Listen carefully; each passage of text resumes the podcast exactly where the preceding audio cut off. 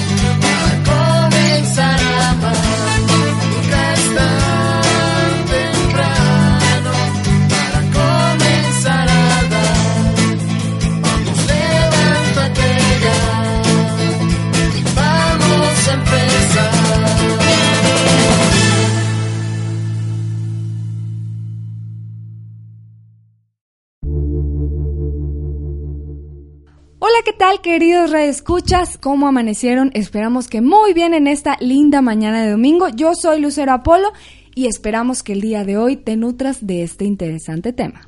Claro que sí, Lucero. Yo soy José Alejandro Valderas. Es un gusto que nos acompañen mañana mañana y tengamos este ánimo de seguir aprendiendo y formándonos en la fe. Y como les comentaba, el tema del día de hoy es por demás interesante. Se titula Educar en el amor. Y es que como nos dice nuestro querido Papa Francisco, el verdadero vínculo de las familias es siempre con el Señor. Todas las familias tienen necesidad de Dios, todas, todas. Necesitan de su ayuda, de su fuerza, de su bendición, de su misericordia, de su perdón. Para rezar en familia se requiere sencillez. Y cuando la familia reza unida, el vínculo se hace fuerte. Y precisamente para hacer una verdadera familia, para educarnos como debe ser, el día de hoy tenemos un tema por demás interesante que esperemos les guste, así que les recordamos los teléfonos para que nos comenten qué esperan de este tema. Es el 812-6714 y el 350-2303. Llámanos para saludos, para dudas, para lo que quieras comentarnos desde tu casita. Y Lucero, pues este tema que, que tenemos el día de hoy es realmente interesante. ¿Cómo educar?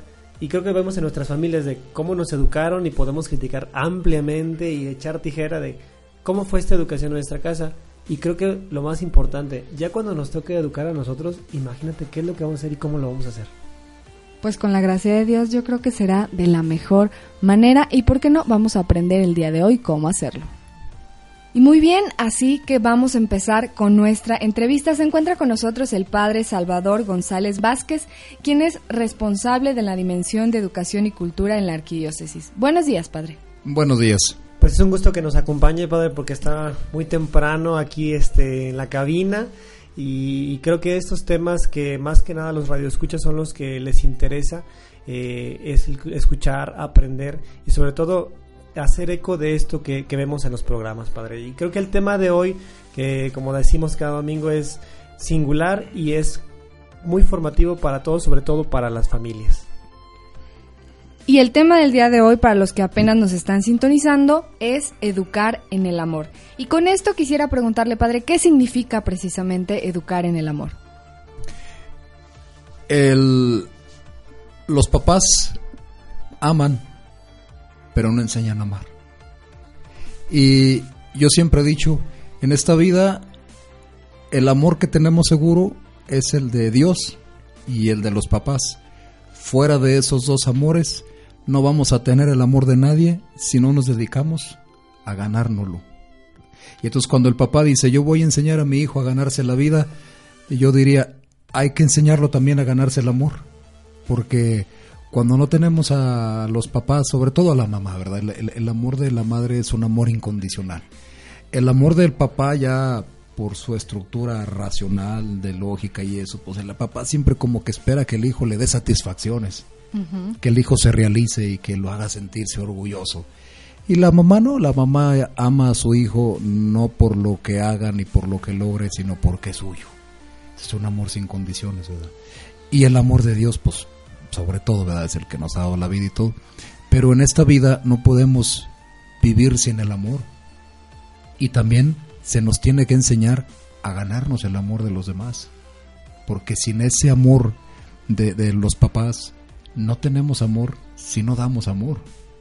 Y entonces qué importante es, en, la educación se nos enseña a, vivir, se nos enseña a trabajar, pero no se nos enseña a amar.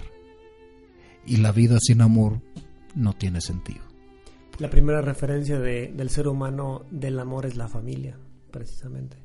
E, es, es el lugar donde uno adquiere seguridad.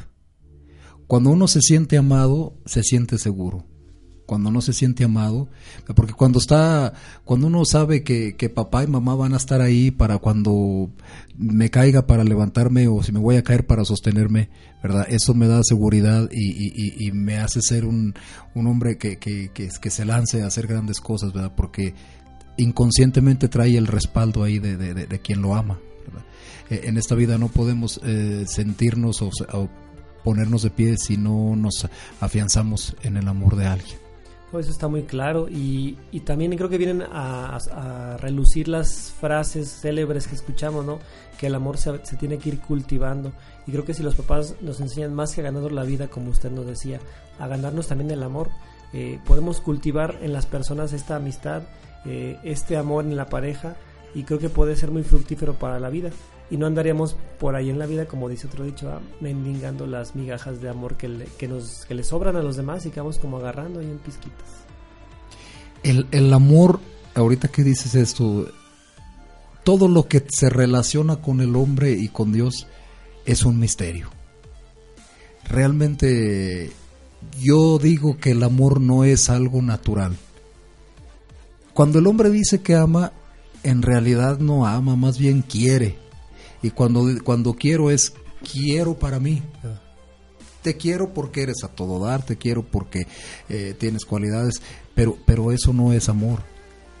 Hay, hay deseo, hay necesidad, pero el verdadero amor es aquel que no solo ama al que, me, al que necesito, sino amo al que necesita de mi amor.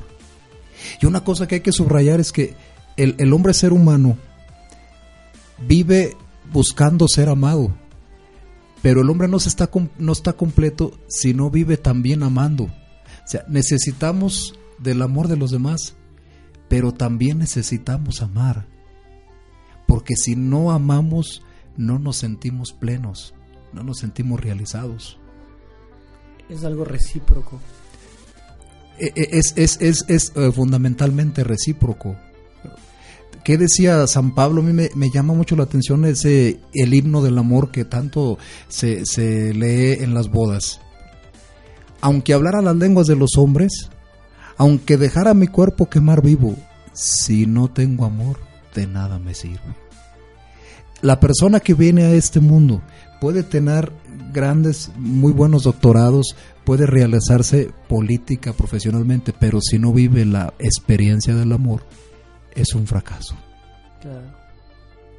Y de hecho, inclusive, pues, en la Biblia nos dice, amarse los unos a los otros como yo los he amado. Ahí nos lo piden.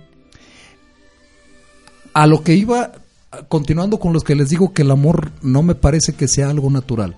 Porque si el amor se diera de manera natural, entonces, ¿por qué nos mandan que nos amemos? Claro.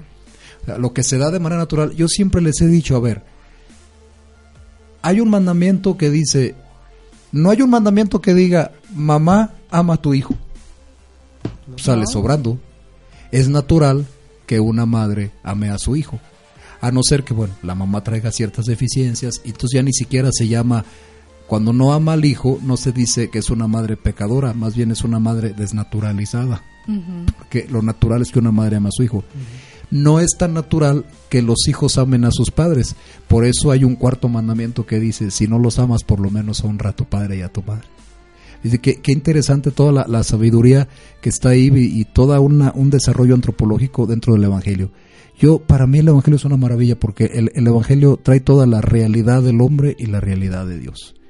Y entonces cuando, cuando Jesús nos deja como testamento, ámense los unos a los otros, Jesús nos conoce y sabe que si no nos sostenemos en el amor, no podemos vivir. Cuando dice San Pablo en, en una de sus cartas también dice, soportense. Yo lo interpreto de esta manera, no es que te tengo que soportar porque no me queda otra, no. El soportarse es como una, una construcción donde una piedra se, se, soporta a la otra, la sostiene, ¿verdad? Entonces, hay un soporte, ¿verdad? Que es lo que mantiene al edificio. Lo mismo pasa con el ser humano, ¿verdad? Ámense unos a otros. No, soportarse no es aguantarse, sino sostenerse. Cuando San Pablo dice soportense, no quiere decir aguántense, no sosténganse. Y no hay mejor manera de sostenernos que amándonos. Fíjese qué fundamental es que el mismo Dios o el mismo Cristo dice una cosa muy importante, como el Padre me ama. Yo digo, cuando las personas decimos, mi Padre me ama, y necesitamos decirlo. Mismo Jesús, siendo Dios, dice en el Evangelio, como el Padre me ama, así los amo yo a mí el Padre me ama. Y, el, y el no solamente decirlo, sino sentir que alguien me ama en la vida, me, hace sentirme vivo y seguro y con ganas de vivir. Me sostiene el amor. O sea, el amor es, es, es fundamento, el amor es, es, es, eh, cimiento. Una vida sin amor, ¿verdad? No nos ayuda a sostenernos. y, me llama la atención que Jesús diga eso, el Padre me ama. Creo que pocos alguna vez han dicho, mi Padre me ama, Dios me ama. Nos andamos preocupando, quejándonos, lamentando que no sé qué, que fulano, que me hizo, que me, que me traicionó. Pero si dijéramos, Dios me ama, y lo sintiéramos y lo viviéramos, nuestra vida sería de otro orden. Pero el hombre no tiene fuerzas para amar. Por eso el mandamiento principal es amar a Dios por sobre todas las cosas. Una vez alguien me decía, oiga padre, pero no es mucho egoísmo de parte de Dios que, nos pida que lo amemos a Él con todo el corazón, con todo el alma, todo para Él. Le digo, no, Dios no necesita de tu amor. Eres tú el que necesitas amarlo a Él. Porque el único amor seguro, el único amor que no está en riesgo de perderse es el amor de Dios. El amor a Dios. Los amores humanos son amores peligrosos, muy riesgosos. El ser humano es muy cambiante. Muchas veces no amas con la misma intensidad, que te están amando. Y hay irregularidad en el amor. O muchas veces dejas de amar, o te dejan de amar, o se muere el ser amado.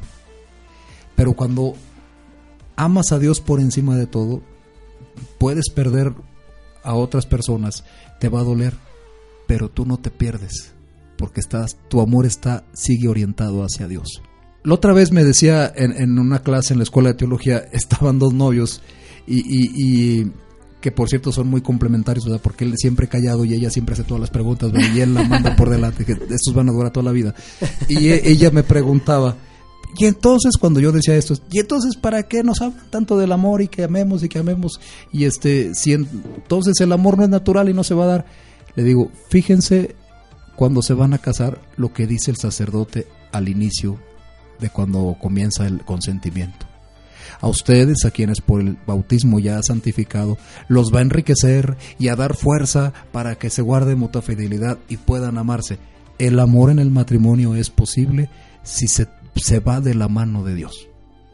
O pues para que no se decepcionen de que entonces no hay amor, no, sí puede haber amor. En el, en el matrimonio puede haber amor cuando los dos caminan tomados de Dios, porque en el matrimonio, en el sacramento se te da una gracia la gracia es un poder sobrenatural para que puedas lo que humanamente no puedes.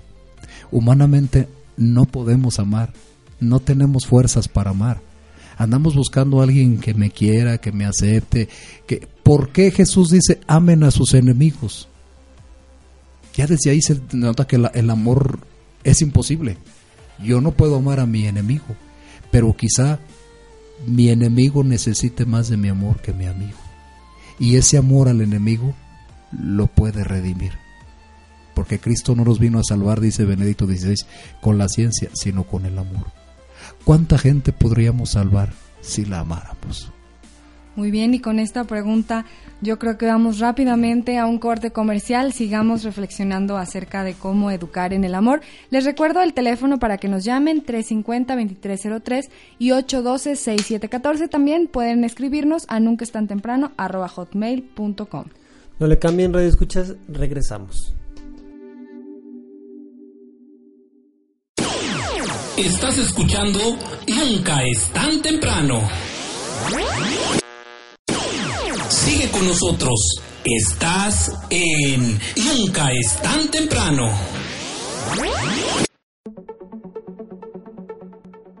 Gracias querido Redescucha por continuar con nosotros. Hoy con el tema Educar en el Amor estamos con el Padre Salvador González Vázquez y te recuerdo el teléfono por si tienes alguna duda, algún comentario, es el 350-2303 y el 812-6714. La doctora Maripaz está esperando tu llamada. Padre, pues todo este primer bloque nos dejó con la boca abierta, ni podíamos preguntar nada porque nos tenía con mucha información. Yo creo que los radioescuchas están pegados al, al, radio, así como tratando de escribir todo lo que lo que está diciendo. Sin embargo, a mí me brota una pregunta eh, que a lo mejor los radioescuchas también pueden suscitar en esta, pueden, pueden secundarme. Nos habla de que el, hombre pues no naturalmente no puede amar si no es con la gracia del Espíritu Santo, si no es con los dones, etcétera.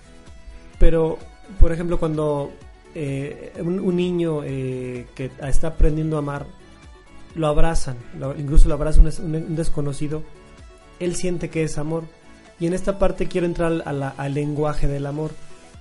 ¿Cómo educar en el amor, eh, en ese aspecto de que el papá nos eduque también, no a, la vida, el trabajo, etcétera, sino también en el amor? ¿Cómo tener estos lenguajes? ¿Cómo entenderlos? ¿Cómo educar? Es, muy interesante. Sí, hemos dicho educar en el amor, pero, pero ¿cómo se educa en el amor? Mira, una vez una persona me decía que llevó a bautizar a su hijo, me decía, padre, es que a mí no me gusta ese concepto de que dicen que a mi hijo, que, que para cortarle la cola, que el bautizo y que pues mi hijo es inocente y puro, etcétera, etcétera. Y, yo tengo esta respuesta. Uno trae la, inclinación al pecado por el pecado original, hablando desde la fe, y dice, ¿cómo que se hereda un pecado?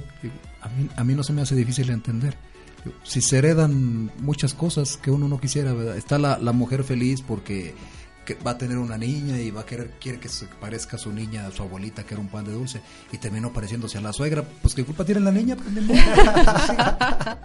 ah, eh, pues ese, eh, se casó con el hijo de esa señora, pues ni modo. Hay cosas que uno hereda que a lo mejor no quisiera. Igual pecado original, pues no quisiera, pero se, se heredó, ¿verdad? alguna vez hablaremos un poco de esta cuestión de fe, que es cuestión de fe. Pero a ver, ¿dónde se manifiesta esa? Para mí, ¿qué es el pecado? Yo hablando en términos humanos y filosóficos, yo diría, el pecado es el egoísmo. El ser humano tiene una tendencia a estar en el centro, es el egocentrismo. ¿Y por qué habrá, habrá alguien podrá decir, pues claro, padre, tengo que luchar por estar bien, sí, pero si no haces que estén bien los que te rodean, tú no puedes estar bien porque vivimos en armonía con la naturaleza, con los demás y con Dios. Si yo no estoy bien con Dios, no puedo estar bien conmigo mismo. Si yo no estoy bien con las personas que me rodean, no puedo estar bien conmigo mismo. Si yo no cuido a, mis seres queridos y amigos, no voy a tener quien me cuide. O sea, estoy envuelto en un sistema. Si yo daño la naturaleza y la ecología, la naturaleza se va a revelar. Entonces, el pecado es romper con la armonía en nombre de mi ego. El niño, cuando tiene tres años y es el alma de la fiesta y, la adoración de, la familia paterna y materna, y le dicen, sorpresa, vas a tener un hermanito, al niño no le da gusto. La otra vez estaba en una tienda y, y andaba una niña muy simpática de cuatro años. Y dice la mamá, ya va a tener una hermanita. Y le digo a la niña, ¿estás contenta porque vas a tener una hermanita? Y la niña con una cara así seria, seria, seria. Los niños no mienten, son muy sinceros. Y la abuelita ya armando, sí, está contenta porque va a tener... No, pues la niña no está contenta. Ella no tiene uso de razón, ella no sabe que está mal. ¿Qué es lo que hace el papá? Ir diciendo, ir educando. Ahora, quitemos el término está mal, ¿verdad? Ella no sabe que esa actitud no le ayuda a ser feliz porque el tener una hermanita es tener alguien con quien compartir, alguien, una amiga, muchas cosas, ¿verdad? Es un regalo de Dios. Pero por el pecado nos, nos bloqueamos y, y, creemos que en lugar de ser un complemento es un obstáculo. Ese es el, el, lo que nos ciega, el pecado nos ciega, no nos hace ver con claridad. Creemos, vemos en el otro un obstáculo y no un complemento. Entonces la educación es, esta niña, a ver, el otro caso, ¿verdad? El niño lo está cargando la abuelita y tira la sonaja, ese es típico. Ahí va la abuelita con todos sus años a recoger la sonaja. El niño la, vuelve a tirar, ya la agarró de su cuenta, ya la está dominando. San Agustín en el libro de sus confesiones decía, yo a mis nodrizas con puro berrinche me las tenía controladas. el, el, el niño, sin ser consciente de su maldad, tiene maldad. Ahí se ve, ¿verdad? ¿Qué es lo que hace el papá? El ir modera, model, modelando, moderando. Y decir, mira, esto te ayuda, esto para acá. Pero a ver, no nada más es decir. Porque los papás de ahora dicen y ruegan, no educan. Es decir, no, mi hijo, esto no está bien, no lo hagas, mi hijo. No le estés pidiendo permiso al niño. Porque la condición humana, ¿verdad? Siempre tiende uno a creer que el papá es un obstáculo y que si venzo al papá o a la mamá, ya vence al mundo. No. Nos tienen que educar para la vida. O sea, si los papás que, que, están ahí dando consejos, mira mi hijo, cuando yo tenía tu edad, yo trabajaba. No, no, no le estés platicando historias. Ponlo. Educar es hacer salir. ¿verdad?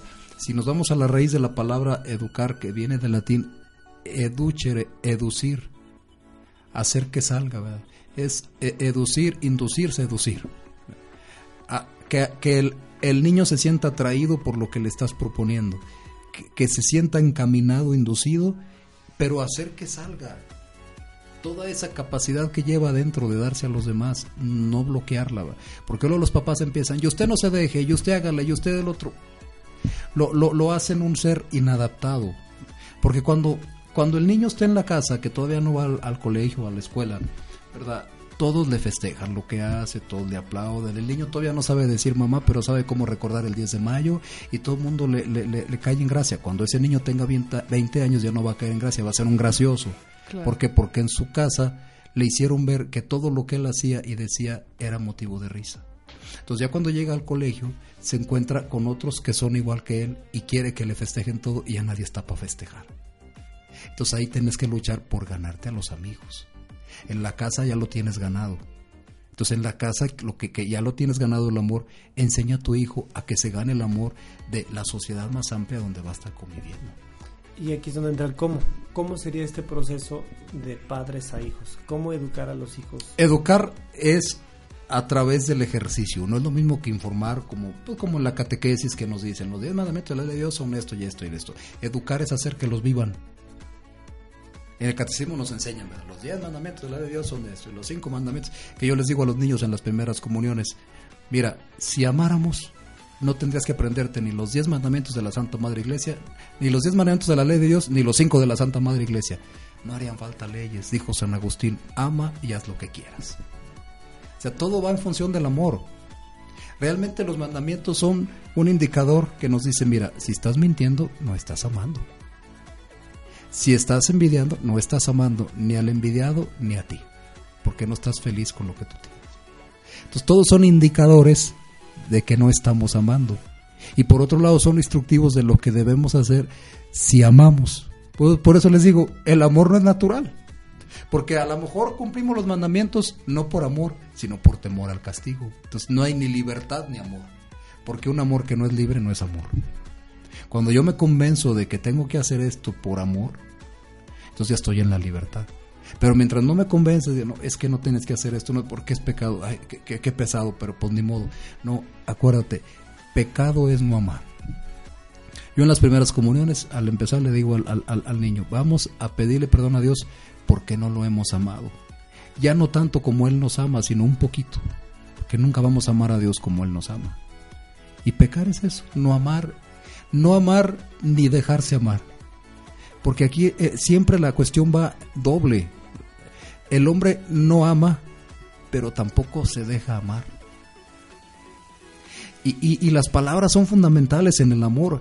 Yo la otra vez les decía en una homilía cómo en los matrimonios hay problemas porque el hombre es de pocas palabras y el hombre le cuesta trabajo manifestar lo que siente. Y la mujer le dice, es que nunca me dices que me amas. La mujer le encantan las palabras y el hombre vive de los hechos.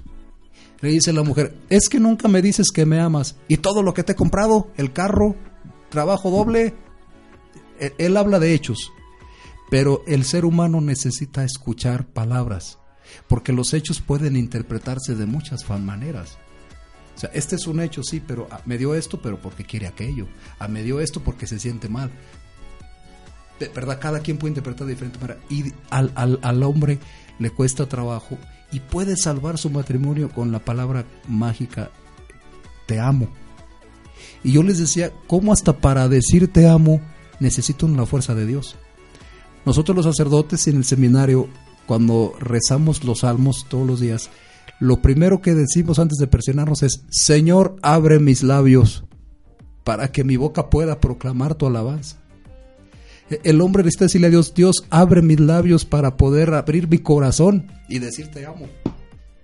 Hasta para eso necesita la fuerza de Dios, para decir te amo, porque nos cuesta trabajo decir que amamos porque tenemos miedo a comprometernos.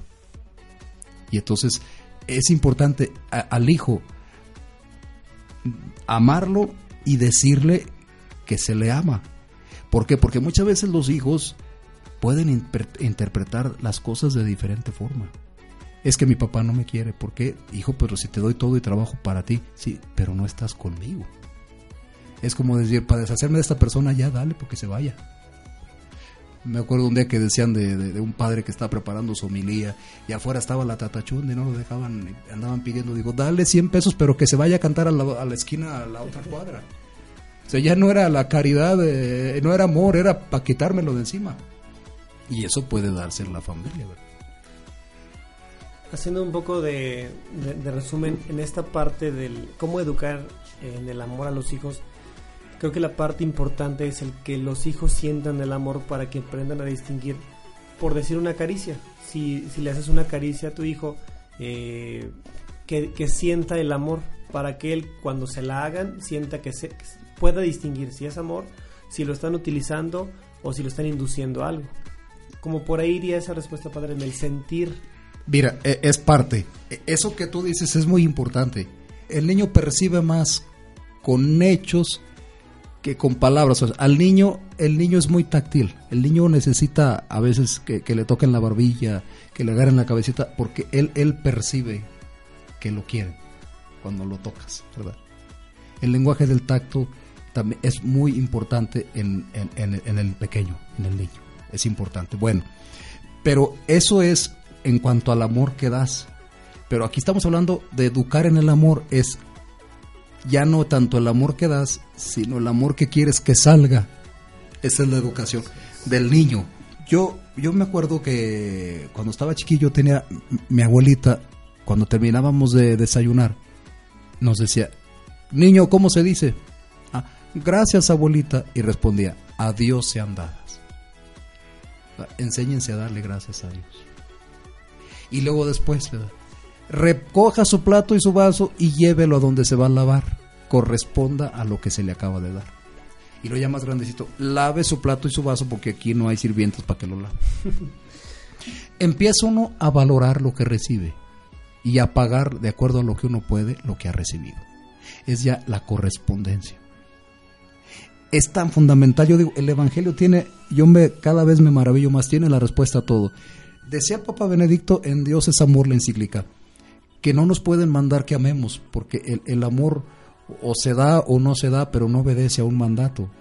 Empieza él cuestionando. Dice, nada más que el amor cristiano no es un amor de dar lo que no tienes, sino de reciprocidad. Jesucristo se la pasó amando. La noche de su pasión llegó al grado de lavarle los pies a sus discípulos y dijo, ámense los unos a los otros, como yo los he amado. Nuestro Señor siempre tiene cuidado de decir, ¿verdad? yo como el Padre me ama, yo los amo a ustedes. Hay unas conexiones ahí. Hay un ejemplo. Sí, como yo los he amado, ámense. Yo no les estoy pidiendo que den lo que no se les ha dado. Padre, pues qué buenos ejemplos nos, nos da Dios y qué buenos ejemplos nos está dando usted y creo que los radioescuchas están igual que nosotros, léelos, ¿verdad? Padre, yo creo que vamos a hacer una pequeña pausa para, para tomar un pequeño respiro y regresamos rápidamente a Radio Escucha. Les recuerdo el teléfono en cabina 826714 y 350-2303. Estamos para atender sus llamadas. Regresamos. Estás escuchando Nunca es tan temprano. Ya estamos de regreso. Nunca es tan temprano.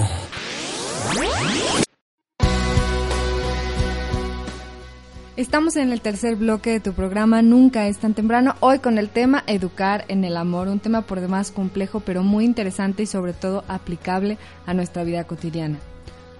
Padre, pues lo interrumpimos ahorita con esto que nos estaba diciendo de la reciprocidad, los ejemplos que da Jesús cuando dice, eh, como el Padre me ama, yo los amo. Y creo que son características que, que se deben de aplicar en este educar en el amor, tanto de papá como mamá, hacia sus hijos.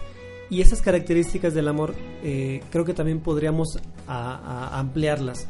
Eh, por ahí estamos hablando de la reciprocidad, el hecho de que sintamos el amor, eh, este lenguaje que se da, pero ¿qué otras características podría tener este, este amor o este lenguaje del amor o el cómo educar en el amor? Una característica fundamental que no se puede separar del amor, eh, el amor y el dolor son como la- las dos caras de la misma moneda. Un amor que no duele no es amor. Me acuerdo, ahorita me viene a la memoria Edith Stein. Edith Stein era una filósofa alemana, judía. eh, ella se codeaba con el mundo Husserl, fue el asistente del mundo Husserl, el fundador de la corriente fenomenológica, con Max Scheler, con Martin Heidegger del existencialismo. A ella, ella se convirtió al cristianismo, porque a ella lo que más le impactó es cuando veía el crucificado, para, dice San Pablo, para los judíos el crucificado era un escándalo, porque como un hombre de Dios podía morir de esa manera escandalosa, desnudo, expuesto en una cruz, la muerte más vergonzosa del peor de los delincuentes. Era un escándalo para los judíos y un absurdo para los paganos. Pues, qué absurdo que un Dios esté crucificado, cuando un Dios es vida. Pero Edith Stein, digo, ¿qué, qué hay? ¿Qué fuerza hay en ese hombre tan grande que es capaz de llegar hasta eso, verdad? O ¿qué amor tan grande se esconde? Es un amor muy profundo. Y entonces ella llegó a decir, dice, el, el, el dolor es lo que le da profundidad al amor. Y el amor es lo que le da sentido al dolor. Me, me, me gustó mucho esto que dice Einstein. Cuando hay dolor, el dolor, el amor se hace más profundo. Cuando te duele a alguien, lo amas más porque te está doliendo. Y un ejemplo muy claro es el que nos puso en el diplomado en familia que estamos tomando ahí con usted, de que, que nos decía el ejemplo de la madre cuando da vida es a base del dolor. Yo, yo, yo siempre he pensado que, que el amor más ah, parecido al amor de Dios es el de una madre. A mí me llama mucho la atención como una madre, dicen que el, que el amor e- es, ciego, o que de la, dicen que de la vista nace el amor. Si todos los amores nacen de la vista, primero veo y luego viene la atracción y luego a ver si se da el amor. En el caso de la mamá es a la inversa, la mamá ama sin ver, ama a un desconocido. La primera información que tiene la mamá no es la vista, sino el dolor. Lo primero que la mamá siente es la náusea, el dolor, porque está embarazada. Y eso lejos de, de- de- de hacer que se haga para atrás, empieza a amar a un ser que todavía no tiene forma, a un ser que todavía no tiene figura, a un ser que no ve.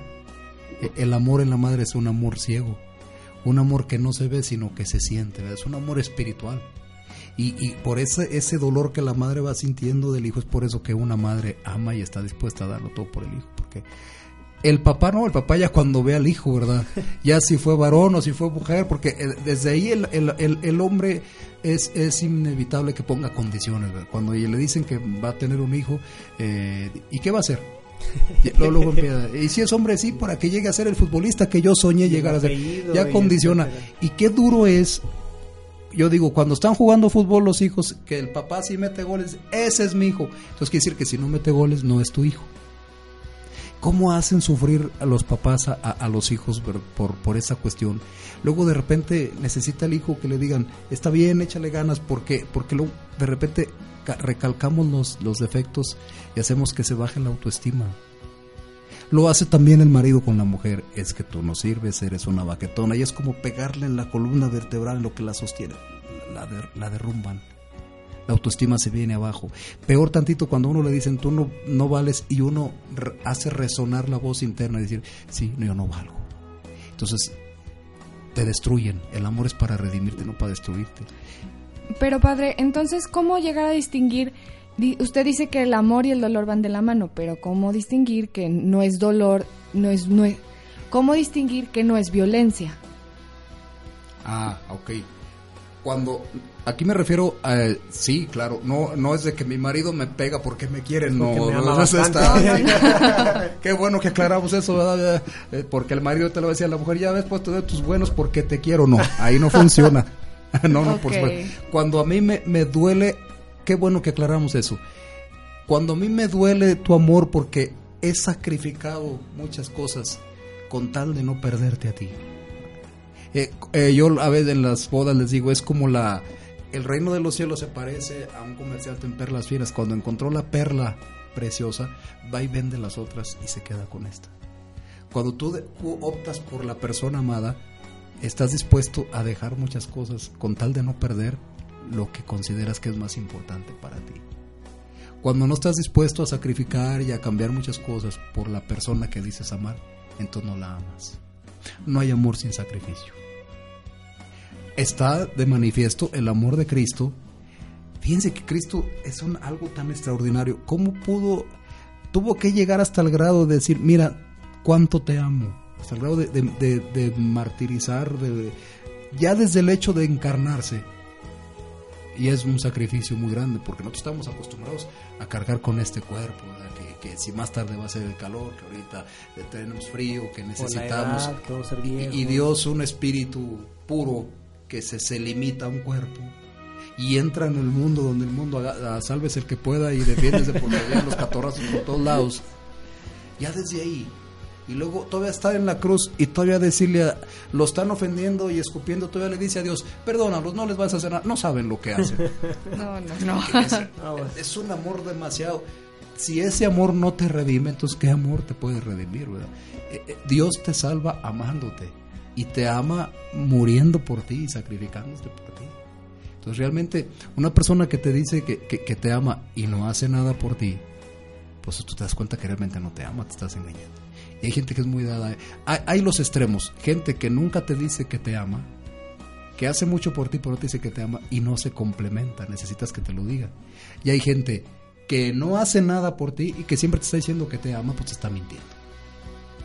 El amor se verifica en la capacidad que tienes de renunciar por la otra persona. Esta característica de, ser desinteresado, que el amor sea desinteresado, es, o sea, es básica, yo pienso, ¿no? Porque ahí es donde se siente y donde se puede medir esta parte del amor. Esta parte también de amar desinteresadamente, que, lo vuelvo a mencionar, nos hace ser humanos y dejar de ser nos hace ser humanos y viene la parte de es posible amar eh, mediante la gracia de Dios. Y hay una última característica que nos va a mencionar que, que es la fidelidad. Y me gustaría que nos lo mencionara como desglosado. ¿Por qué la fidelidad es una característica del amor? Yo siempre les digo a los novios, Dios los quiere fieles y felices fidelidad con felicidad. No es tengo que serte fiel porque tengo que soportar porque estoy atado a una promesa. No, pues La fidelidad va con felicidad. Es decir, cuando alguien me dice, es que yo le falté a, mi esposa, pero pues no, no, no. A ver, ¿y si fuera al revés? Si eso que tú le hiciste lo hiciera ella, te... ah, no. Por eso nuestro Señor, en su gran pedagogía, ¿qué dice? Para que se ayuden a cumplir el mandamiento es, la regla de oro del Evangelio es traten a los demás como quiera que los traten a ustedes. Cuando llega alguien, padre, pues es que estuvimos hablando de tal persona, pero no, no, pero fue leve. Bueno, y si tú hubieras sido la persona de la que estuvieron hablando y eso que hablaste de ella, lo hablaran de ti, ¿cómo te vendría? Ay, no, no me gustaría. Entonces fue pecado. Pero si dices, no, yo realmente hablé de sus cualidades, etcétera, etcétera, bueno. O sea, yo creo que ahí es donde puedes medir el, el grado de, de, de, fidelidad y de si estás cumpliendo con la persona, man. Lo que le hiciste, aplícatelo a ti, te gustaría que te lo hicieran. Y bueno, llevándolo al campo de la educación, eh, a los hijos, ¿no sería entonces educarlos como quisiera que me educaran a mí o educarlos como yo creo que es mejor? Esa pregunta es importantísima. Qué bueno que me la haces. A veces siempre venimos arrastrando esquemas de nuestra familia. Qué bueno que me las, porque esta siempre yo la, la digo en las pláticas prebautismales. Desgraciadamente, vuelvo al punto, somos tan débiles para amar que a veces también los papás no saben educar porque no quieren que les duela el dolor, el, el, amor de sus hijos. ¿Qué sucede muchas veces? Hay personas que dicen, es que a mi hijo yo le voy a dar todo lo que a mí me faltó. Pero lo que a ti te faltó no le está faltando a tu hijo. No inventes, digo, no, te, no sean vengativos con los hijos. O llega el papá y está batallando a la mamá porque la, el, el, hijo no se quiere comer las verduras. ¿Qué le pasa a mi niño? No, no, no le des esas porquerías. A mí me caía gorda mi tía la solterona que nos hacía comer muchas chayotes. Bueno, pues ve y véngate de tu tía la solterona, pero no de tu hijo. Por supuesto. Mejor al hijo le gustan los chayotes. Eh, o, o, la mamá que, que quiere llenarle de, de, de, muñequitos su cuarto a la niña porque ella soñaba con tener muñecas. No le tapices de muñecos el cuarto. No lo necesita la niña. No le estés dando. La, tu hija no eres tú. Para acabar por en la educación hay que considerar que la persona es única, irrepetible, con una historia. No querer, no, no es amor, manipular no es amor. Y yo, una cosa también que digo, aquí se extiende uno mucho. Hay mamás que, que aman, pero inconscientemente crean hijos dependientes de ellas. Amar es dejar libre y hacer independiente a los hijos. Hay mamás que, que, que, te tienen que servir y casi que te endulzan el café y casi que te ponen la galletita ahí. Y el día que dicen vámonos de viaje, no, porque ¿quién atiende a tu hermano? Inconscientemente se vuelven indispensables. Uh -huh. Y entonces, ¿qué es lo que hacen? Que el hijo dependa de mí, para que así nunca me deje. Entonces, cuando se casa, hay un conflicto entre nuera y suegra. Porque empieza el hijo y tú no haces los frijoles como mi mamá y no haces los chilaquiles como mi mamá, pues de ver con tu madre que te lo sirva, ¿verdad? Pues, pues, y, es, claro que la mujer tiene razón. Porque la mamá, la mamá y el papá deben de educar en la libertad, que es otro tema también muy importante, el de la libertad. Es enseñar al hijo a volar, no hacerlo dependiente de ellos. Estas son unas deficiencias que, que, traemos, yo digo, a veces no consciente, a veces inconscientemente. Inconscientemente los papás, ¿verdad? Terminan manipulando, haciendo depender de Dios, haciendo que los hijos sean como ellos quisieran, realizando sus sueños frustrados, ¿verdad? Que uh -huh. ellos no lograron realizar, quieren que sus hijos los realicen por ellos, ¿no? Esa es una realidad distinta. Ya el hijo, cuando dicen, trae la torta bajo el brazo, yo lo interpreto, ya trae lo que va a hacer él. Tú educar es hacer que salga lo que ya trae en potencia, no lo que tú le quieres imponer. Y ya. esta parte de no hacer lo que nosotros vivimos o darles lo que nosotros no tuvimos, en el diplomado nos decían, es quitarle la oportunidad que, que, tuviste tú para formarte. Es decir, cuando dicen, es que yo no, no, yo me fui en camiones, yo no tuve dinero para esto, pues eso te hace ser la persona que eres ahora. Y el no permitírselo a su hijo es no darle la oportunidad de crecer lo que tú creciste con esa carencia. Eso es importante. La... Los papás no enseñan a valorar. Es justamente esa es la educación en el amor. Si, si yo te estoy dando todo, ¿a qué horas te doy la oportunidad de valorar, verdad? Tú que te fuiste en camión, tú que batallaste, eh, valoras ahora lo que tienes, lo cuidas, porque te costó, ahí está el sacrificio y el amor que van de la mano, ahí está. Lo que te costó sacrificio, lo cuidas. Al hijo no hay que darle sin antes enseñarlo a valorar. Yo siempre saco un texto del Evangelio que se me hace muy duro, pero dice una realidad de nuestro Señor dice el Evangelio, no echen las perlas a los cerdos, no sea que las despedacen y luego se vuelvan contra ustedes. Dice, no le des las joyas a quien no sabe de joyas, porque las va a despedazar y luego se va, se va a convertir en tu enemigo. los papás que educan mal, las primeras víctimas de una mala educación son los propios papás. Por eso están los asilos de ancianos llenos. Qué fuerte lo que nos ha dicho. Y bueno, vamos rápidamente a un corte comercial para continuar con la parte final de este tema. Regresamos, no le cambies. Estás escuchando Nunca es tan temprano. Sigue con nosotros. Estás en Nunca es tan temprano.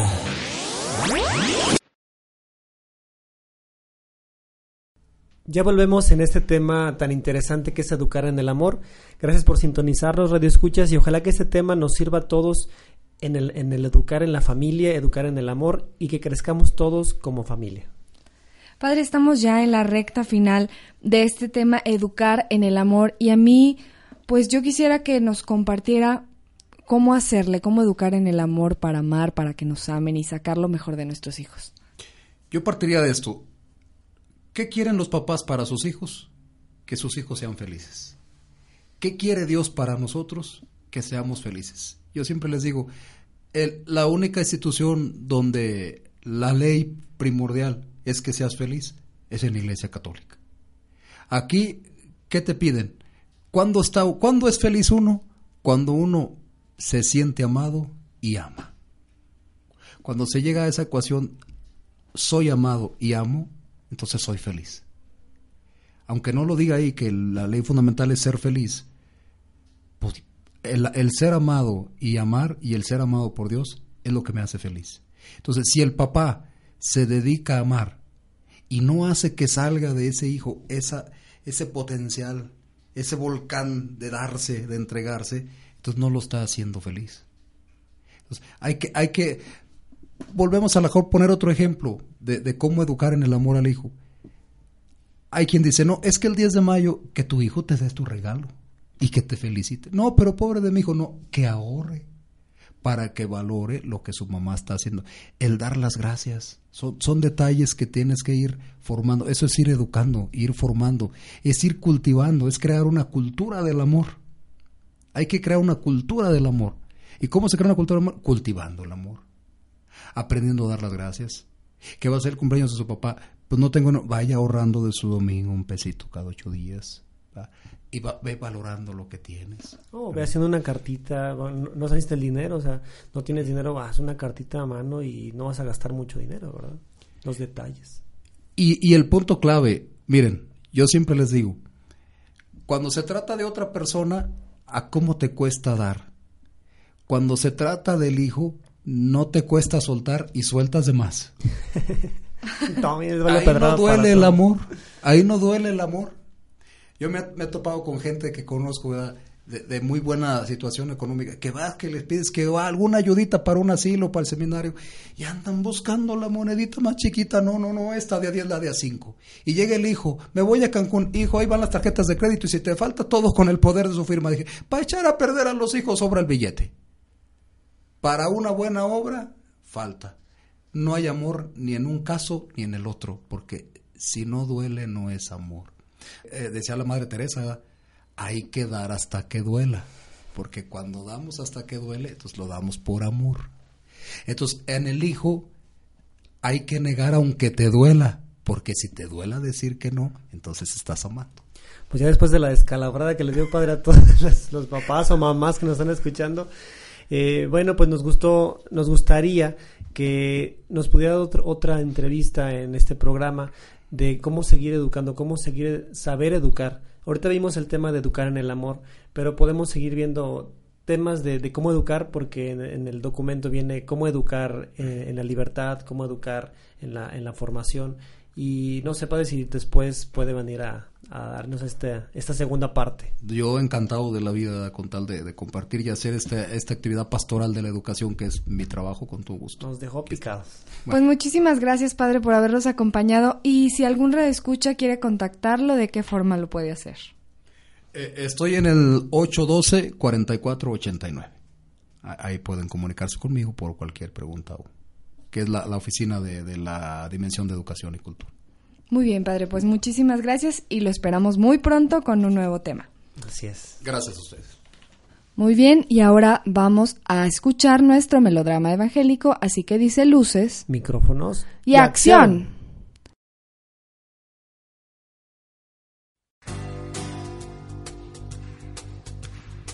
El Evangelio es luz y vida. La palabra de Dios es alimento para el alma. Escucha el Melodrama evangélico. Solo por nunca es tan temprano. Del Santo Evangelio según San Marcos, capítulo 4, versículos 26 al 34. La semilla es la palabra de Dios y el sembrador es Cristo. Todo aquel que lo encuentra vivirá para siempre. En aquel tiempo, Jesús dijo a la multitud, El reino de Dios se parece a lo que sucede cuando un hombre siembra la semilla en la tierra, que pasan las noches y los días y sin que él sepa cómo, la semilla germina y crece, y la tierra, por sí sola, va produciendo el fruto. Primero los tallos, luego las espigas, y después los granos en las espigas. Y cuando ya están maduros los granos, el hombre echa mano de la hoz, pues ha llegado el tiempo de la cosecha. les dijo también, ¿Con qué compararemos el reino de Dios? ¿Con qué parábola la podremos representar? Es como una semilla de mostaza que, cuando se siembra, es la más pequeña de las semillas, pero una vez sembrada, crece y se convierte en el mayor de los arbustos, y echa ramas tan grandes que los pájaros pueden anidar a su sombra. y con otras muchas parábolas semejantes les estuvo exponiendo su mensaje, de acuerdo con lo que ellos podían entender, y no les hablaba sino en parábolas, pero a sus discípulos les explicaba todo en privado. Para nuestra reflexión. Este es su servidor, el Padre Roberto Mena, siervo misionero de la Santísima Trinidad. Ya nos encontramos en el domingo 11 del tiempo ordinario y el Evangelio está tomado de Marcos capítulo 4, en los versos del 26 al 34. El Evangelio de hoy nos presenta dos parábolas de Jesús la de la semilla que crece y la del grano de mostaza. Ambas parábolas pueden ser aplicadas a la vida de la iglesia como a la vida del ser humano. El reino de Dios se parece a un hombre que echa simiente en la tierra. ¿Quién es este sembrador? Nada menos que Dios. El Señor ha querido compararse con un agricultor. Él es quien arroja la semilla. ¿Y cuál es la semilla? es Jesucristo nuestro Señor. Él es el grano de trigo que vino del cielo y cayó en la tierra. Él mismo lo dijo. Si el grano de trigo no muere, queda infecundo. Pero su misterio pascual, misterio de muerte y resurrección, es el misterio de un grano que muere y de un grano que resucita, que brota y que va creciendo. ¿Y dónde va creciendo? Va creciendo en la iglesia, fruto de la muerte de Cristo, de su sangre derramada. Si miramos la iglesia el día en que el Señor ascendió a los cielos, nos espantamos por su pequeñez. Era el primer tallo débil, tembloroso. Por eso la venida del Espíritu Santo el día de Pentecostés hizo que este grupo reducido tuviera el coraje de salir a la luz pública. Y ahí comenzaron las conversiones. Los apóstoles se repartieron por todo el mundo, siguiendo las rutas del imperio romano por tierra y por agua. Brotaron entonces las pequeñas comunidades, plantadas también ellas sobre la sangre de los mártires, porque la sangre de los mártires es semilla de cristianos. Y así esta iglesia que vimos tan pequeña en el cenáculo se fue extendiendo, creciendo de día y de noche, hasta hacerse inmensa. Como dice la palabra de hoy, la tierra va produciendo la cosecha ella sola. Primero los tallos, después la espiga y más tarde el grano. Impresiona cómo el Señor escogió a un grupo de personas débiles para convertir al imperio más grande de aquella época. Dice San Pablo que Dios eligió a los necios del mundo para confundir a los fuertes. Los apóstoles eran humildes y pequeños, pescadores y publicanos. Eran la semilla de mostaza que cuando se le siembra es la más pequeña, pero después crece y llega a ser la más grande de las legumbres. Esto que hemos considerado con respecto a la iglesia, podemos también aplicarlo a cada uno de nosotros. El día en que fuimos llevados a la pila bautismal, Dios sembró la fe en nuestra alma. La fe es un don de Dios, viene de Dios, el sembrador de la vida divina. Una fe inicial, pequeña, como el grano de mostaza. Pero a partir del día en que adquirimos el uso de la razón, esa fe comenzó a crecer. Porque nuestra fe tiene una historia con sus altos y bajos. Pero si nos mantenemos fieles, nuestra fe tiende a crecer contra viento y marea, hasta hacerse un árbol sólido donde anidan los pájaros. Entonces la fe es como una semilla que va creciendo en nuestra vida. No dejemos que las preocupaciones terrenas y nuestro egoísmo y nuestras deslealtades puedan sofocar esa semilla. Dejemos que la palabra del Señor siga creciendo para que escuchemos las palabras de Jesús. Dichosos los que oyen la palabra de Dios y la ponen en práctica. Pidámosle por eso que crezca cada día más esa semilla en nuestros corazones y que nos transforme por dentro para que se vuelva fecunda en nuestras vidas. Y que nos bendiga el Dios que es misericordioso, el Padre, el Hijo, el Espíritu Santo, descienda sobre ustedes y permanezca para siempre. Que ustedes pasen una buena semana en el Señor, sabiendo que somos la semilla que transforma el mundo. Agradecemos enormemente al ingeniero David y a Abdiel por la producción de este melodrama evangélico. Y ahora vamos rápidamente a la parte de saludos. El día de hoy queremos enviar un saludo muy grande a nuestros queridos sacerdotes, el padre Marco Antonio Luna Aguilar, el padre Javier Pacheco, el padre Rubén Pérez y el padre Efraín Moreno. También a toda la pastoral juvenil en nuestra arquidiócesis, sobre todo a todos los coordinadores de esos grupos juveniles. Y también, ¿por qué no? Enviamos un saludo a todos los seminaristas, especialmente a los que nos escuchan en su curso introductorio en el terremoto. Y es así como llegamos a la parte final de este programa. Esperamos que realmente hayan aprendido mucho acerca de cómo educar en el amor. Es todo un reto, pero se puede. Muchas gracias por sintonizar de escuchas y recuerden hacer propaganda de este programa en un está temprano para que más gente escuche esos interesantes temas. Yo soy Lucero Apolo y nos escuchamos la próxima semana con un interesante tema. Yo soy José Alejandro Valderas y que Dios te bendiga. Hasta la próxima.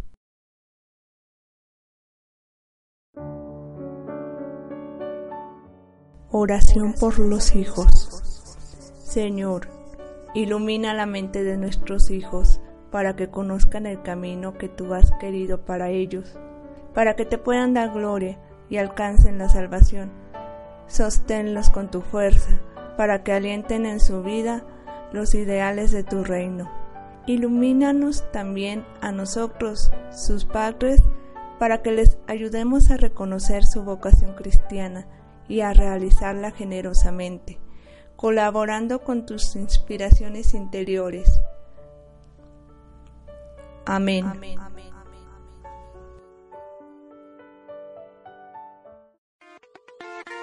¿Buscas preparatoria? Con buen ambiente, maestros de calidad y una educación integral. Ateneo Potosino es una buena opción. Profesores altamente calificados. Planes de estudio vigentes y de vanguardia. Grupos pequeños y programa de tutorías. Excelentes instalaciones. Acompañamiento espiritual. Y costos accesibles.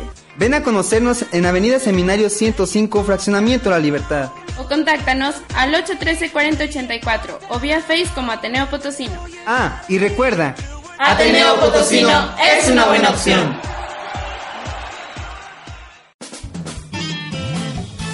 Los radioescuchas a sintonizar el próximo domingo.